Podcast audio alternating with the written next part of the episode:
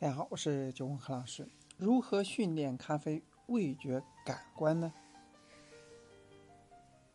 其实也想想也是，刚开始一接触咖啡的，你跟我说一杯咖啡有什么味道，什么味道的，我压根儿也喝不出来。什么柑橘、柠檬酸、带黑巧克力、坚果香气，一套一套，真的超玄乎。内心的在想，不就是一杯日常饮品吗？跟喝茶差不多，至于嘛，喝的是咖啡呀，怎么感觉像喝神仙水一样呢？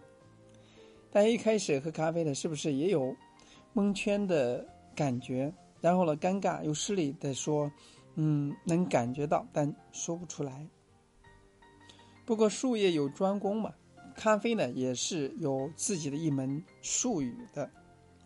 但对于很多刚刚入门不久的咖啡者呢，没有受过专业感官训练，不必太执着于 SCA 咖啡风味轮的描述。风味轮呢，是把人类感知到的味道有系统归类和有利于杯测系统的建立。想要训练自己的味觉感官，可以借助知识性相关面的知识点跟自己经验去训练。可以从以下几个方面去入手。第一是三大洲的咖啡风味特点。首先是非洲迷人的果酸、花香、柑橘调，以埃塞俄比亚咖啡豆为代表。中南美洲整体呢比较中性均衡，呈坚果调，以巴西、哥伦比亚豆为代表。还有就是亚洲低酸较醇厚。呈现草本植物的药调，以苏门答腊曼特宁为代表。第二是三大主流的处理方式，口感特点。首先是日晒处理法，果香浓郁，拥有比较多的成熟水果风味，口感呢厚实，甜感足，有发酵的酒香。水洗处理法口感呢清爽，咖啡呢通常带有明亮的果酸和果香，风味呢比较干净、透彻。蜜处理有明显的发酵，常常呢酒香味比较明显，甜感高而醇厚浓郁。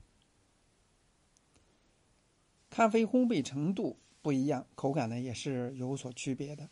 首先看一下浅烘焙，那它是突出果酸和花香比较丰厚，而中烘焙烘焙的豆子呢，均衡的焦糖甜感比较明显，深烘的豆子呢，苦味较重，纯度、醇香度高。还有需要去与日常尝到的味道呢相联系，多吃水果。其实呢，很多一些。在感官训练过程中呢，也是建议你尝不同的水果，比如说柠檬啊、橙子、柚子，它们都有酸味儿，但是酸味儿是截然不一样的。只有你真正的去感受一下，你才能够在饮用咖啡的时候联想起来。咖啡的味道呢，有很多种可以和日常味道相联系的，可以通过多吃水果、闻水果的香味儿建立。自己的记忆库，从而不断的训练自己的感官。像花香和水果调为主的很多咖啡，常常有新鲜活泼的水果香气，闻起来令人舒服，可以联想到水蜜桃、橘子、橙子、莓果等水果的味道。而像一些咖啡呢，有坚果、杏仁调的咖啡呢，会让你联想到加了糖的杏仁儿。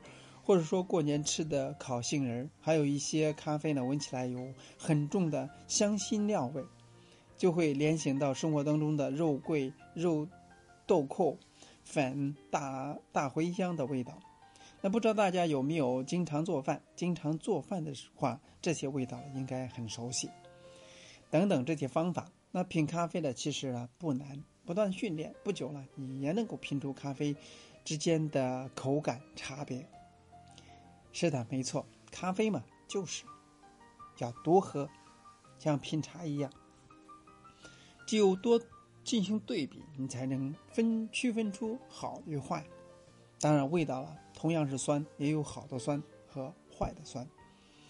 同样是苹果，比如说好的酸甜味儿和苹果坏的那种这个醋酸味儿，那是完全不一样的。只有通过不断的去品尝对比，才能了解。那以上呢，就是几种比较啊大类来分它的不同特点。只要记住这些呢，在品尝咖啡的时候呢，从大体上去分，你就可以从一个小白到一个更专业一点的这个晋级，方能晋级。那通过以上的这个分享，希望啊对你呢有所帮助。今天呢就到这里，咱们下次再见。更多资讯呢可以关注我的私人微信幺八六三七幺八三幺五六。咱们下次再见。